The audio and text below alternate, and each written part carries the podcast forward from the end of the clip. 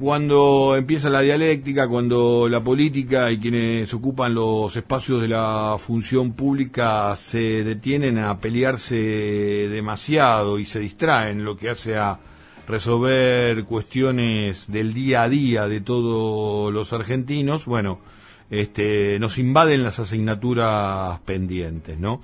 Una de ellas tiene que ver, obviamente, con la educación en nuestro país y de cómo nos desempeñamos al respecto, cómo se desempeñan nuestros chicos, cómo se, chicos, chicas, chiques, cómo lo hacen también este, los, las adolescentes, eh, y cómo esto después eh, repercute en determinados comportamientos y en determinados rendimientos escolares.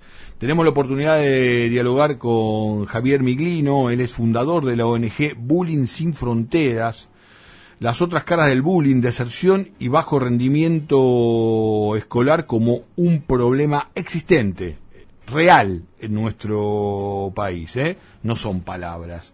Miglino, doctor Edgardo Chini, lo saludo aquí desde las 7.70, desde la radio cooperativa. Buenas tardes, ¿cómo le va? ¿Qué tal, Edgardo? ¿Cómo estás? Gracias por atendernos, ¿eh? Todo bien. Bien, a ver, estamos siguiendo de cerca, nos preocupan este tipo de, comportamientos, sé que ustedes hacen muchos estudios y queremos saber eh, hasta qué punto ha crecido o si se ha logrado un, punto de inflexión en lo que hace a corregir muchas de estas conductas en los ámbitos escolares. Bueno, sabes que el bullying es un comportamiento que se da eh, a partir de la escuela, ¿no? Del acoso escolar, pero que con la irrupción de las redes sociales, de las, las famosas cuatro tóxicas, que son Twitter, Facebook, Instagram y WhatsApp, eh, lamentablemente no termina. El chico que es perseguido por bullying o por ciberbullying, que es el ciberacoso, eh, continúa siendo hostigado en su casa, a la madrugada, el día de su cumpleaños o el día de Navidad. Nosotros en Bullying Sin Fronteras hacemos estudios para 50 países, toda América Latina, Europa, parte de Asia, eh, Oceanía y parte de África. Para que te des una idea, la República Argentina, en datos que nosotros permanentemente estamos cruzando con la UNESCO y la OMS, la Argentina está en, mitad de la tabla, Edgardo, es decir, no está tan grave como México, que es el país con más bullying del mundo, el podio lo tienen México, Estados Unidos y China, pero tampoco está tan bien como pequeños países como eh, Andorra eh, o Suiza o eh, Qatar, que tienen niveles de bullying realmente casi inexistentes. Argentina está a nivel, para que tengas una idea, de España. Está muy parecido a España, eh, parecido a Colombia también. Lamentablemente, eh, puedo decirte que hay muchos chicos, en número de 10.000, solo en el distrito AMBA, es decir, la provincia de Buenos Aires y la ciudad de Buenos Aires, 10.000 chicos de 6 a 18 años que tienen miedo de ir a la escuela porque tienen miedo de que van a padecer situaciones de bullying de acoso, de hostigamiento, de, desde palizas, Edgardo, hasta que le roben los útiles, los, los molesten, los empujen, eh, le, roban la mochila, le, dañen el uniforme o le manchen el guardapolvo. Ese tipo de cosas que parecen eh, cosas de chicos, pero en realidad son situaciones que deben corregir de los grandes, ¿no? los docentes, los padres, porque después a esa que empuja Edgardo, empuja primero a que el chico no quiere ir más a la escuela, lo cual se traduce en deserción escolar, pero también produce lesiones graves, produce fracturas, produce chicos en las guardias de los hospitales, produce muertos también. El bullying ha dejado muchos muertos en Argentina, no solamente por suicidio, sino también por homicidio, porque eh, alumnos matan a un compañero. Mm. Eh, y lamentablemente, como bien decías vos al principio, a veces tanto ruido político hace que situaciones como esta, que están afectando a todos nuestros chicos, y cuando digo nuestros chicos, digo todos los chicos de la República Argentina, porque no hay provincia de la Argentina que no tenga casos de bullying, eh, están prácticamente dejando invisibilizados, ¿no? Como que es un problema que no existe. A ver, nos estás dejando mucho material eh, para ir compartiendo eh, así que vamos a hacer una, una suerte de ping-pong. Te voy a ir tirando algunos títulos que no necesariamente son van a ser preguntas, pero digo, em, el bullying se sucede cuando se va siempre sobre el mismo chico. Vos en algún momento dijiste, bueno, puede ser que pueda ser tomado como alguna cuestión, bueno, de rebeldía, de, de un accionar ahí este, menor pero sucede cuando siempre se va sobre la misma persona, el, mismo chico, la misma chica,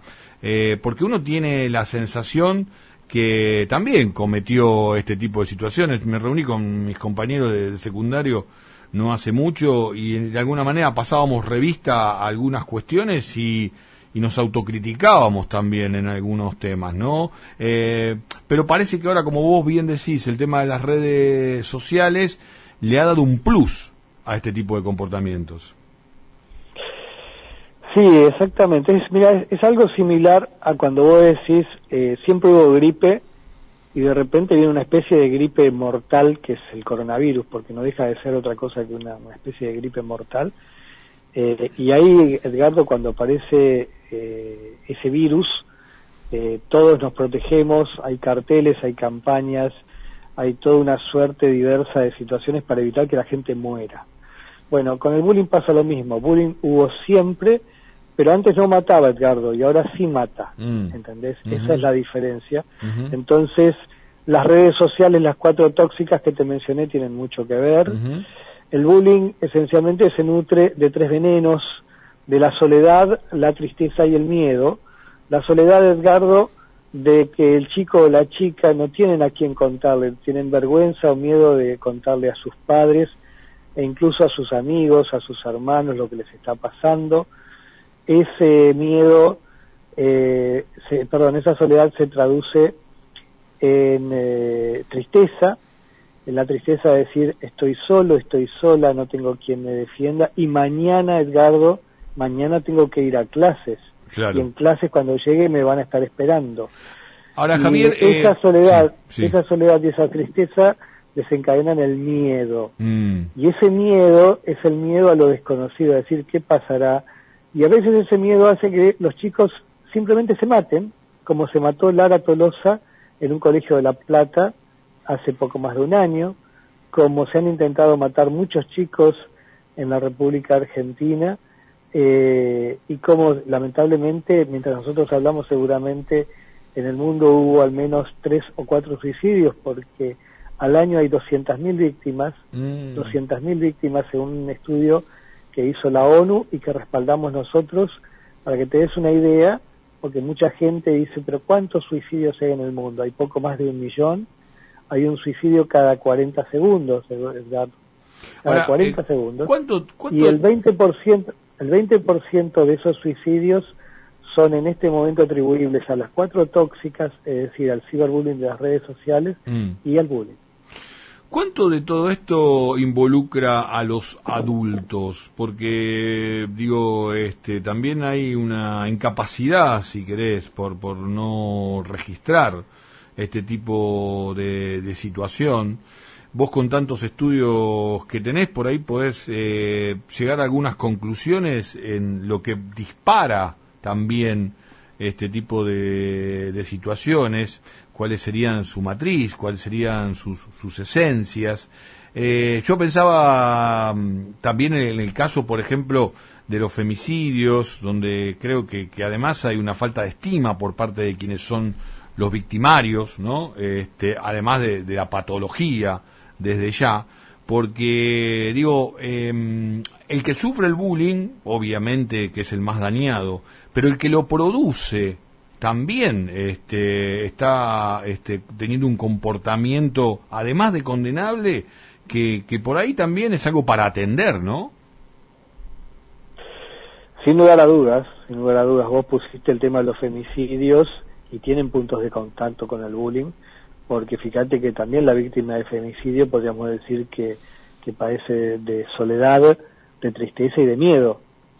Eh, y hasta que no denuncia, la cosa no para y a veces denuncia y tampoco para porque hay muchas chicas, muchas mujeres que han sido asesinadas luego de denunciar a, sus eh, parejas, exparejas, maridos, novios o, gente que, les quiso, hombres que le quisieron hacer daño sin ser pareja y la terminaron matando igual. Eh, los mayores, los adultos, nosotros, uno de los grandes hitos que tuvo, Bullying Sin Fronteras se crea en mayo del año 2012, con un equipo multidisciplinario internacional que yo tengo la fortuna de dirigir. Uno de los primeros hitos que produjo Bullying Sin Fronteras, Edgardo, es que el bullying es un problema de chicos que deben resolver los grandes.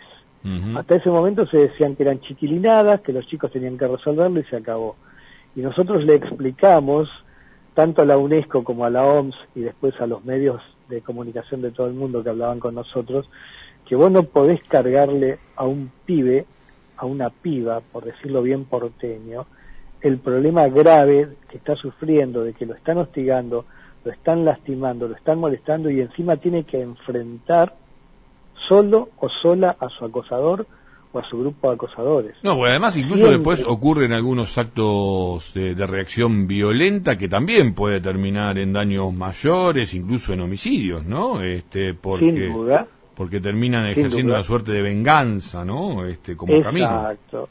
Y por eso el mayor, Eduardo, eh, Edgardo, perdón, por eso el mayor eh, el padre, la madre, el docente, el director o la directora de la escuela, el preceptor en el caso del secundario, tiene una responsabilidad enorme en frenar esa situación y por supuesto en prevenirla también. Si más de un padre, si más de un padre está charlando como nosotros dos, como que ahora estamos en un auto, en una oficina, en una casa, eh, y la gente se incorpora y nos escucha, si más de un padre hace esto con sus hijos, el bullying baja.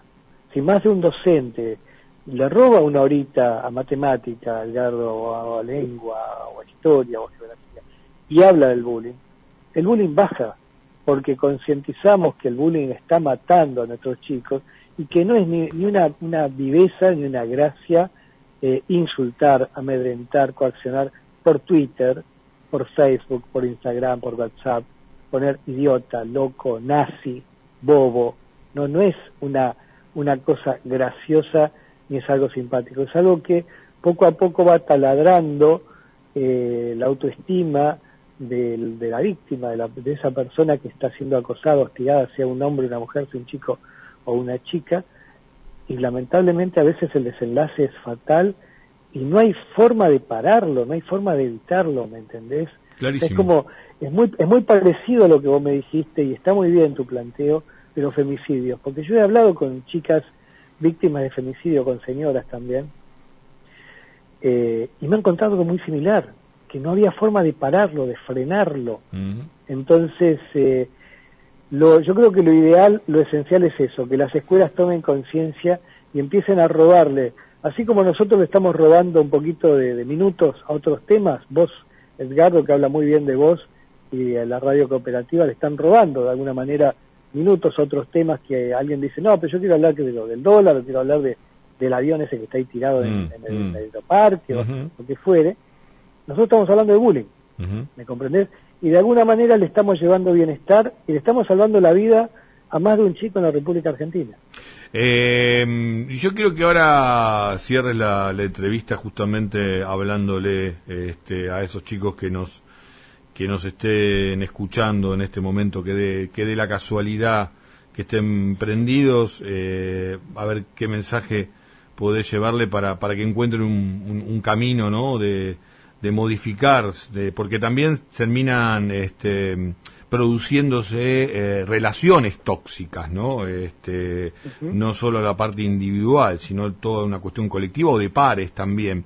Entre 2019 y hoy, según los estudios eh, que la fundación de la ONG Bullying Sin Fronteras, que, la cual sos titular, eh, Javier, eh, marca que entre 2019 y hoy la cantidad de casos de bullying en la Argentina creció un 20%, 20%, pasando en ese lapso de 12.300 a 14.800 casos, a pesar de que hay una mayor visibilidad, ¿no?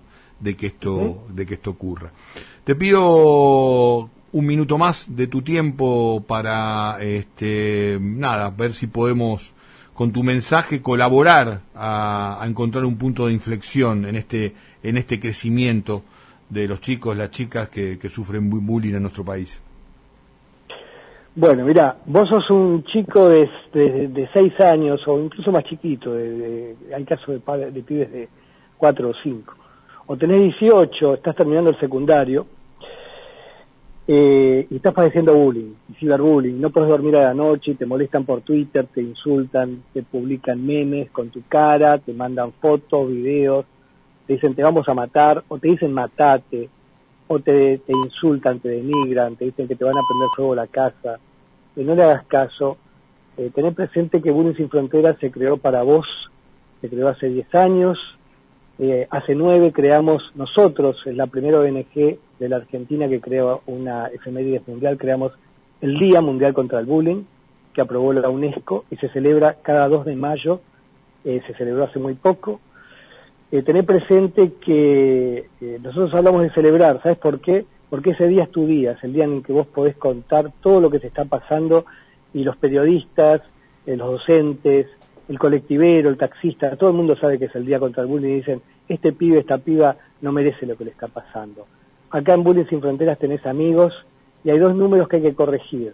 Hay 10.000 chicos en Buenos Aires que van con miedo a la escuela por el bullying. Y hay 50.000 chicos, escucha, hay 50.000 chicos que dejaron la escuela en el último año, tanto de primario como de secundario, porque tienen temor al bullying. Mm. Entonces, vuelve a la escuela, habla con el director, habla con tu papá, habla con tu mamá, habla con el docente. Y otra cosa, bullingsinfronteras.gmail.com bullingsinfronteras.gmail.com todo junto. Ahí tenés amigos, ahí nos contás qué te está pasando, a qué escuela vas, en qué provincia, en qué ciudad. Si no te pueden resolver el problema el director de la escuela, la directora, el docente, nosotros nos vamos a comunicar con el ministro de Educación de la provincia que sea o el ministro de Educación de la Nación. Y en el 98% de los casos que hemos actuado hemos tenido resultados positivos da gracias a Dios que estamos en un país que, se ocupa de los chicos, da gracias que hay tipos como Edgardo y como gente de Radio Cooperativa que cede su tiempo para que vos puedas ir a la escuela tranquilo. Estudiar es de las cosas más extraordinarias del mundo, nos cambia la vida a todos. Nunca dejes de estudiar.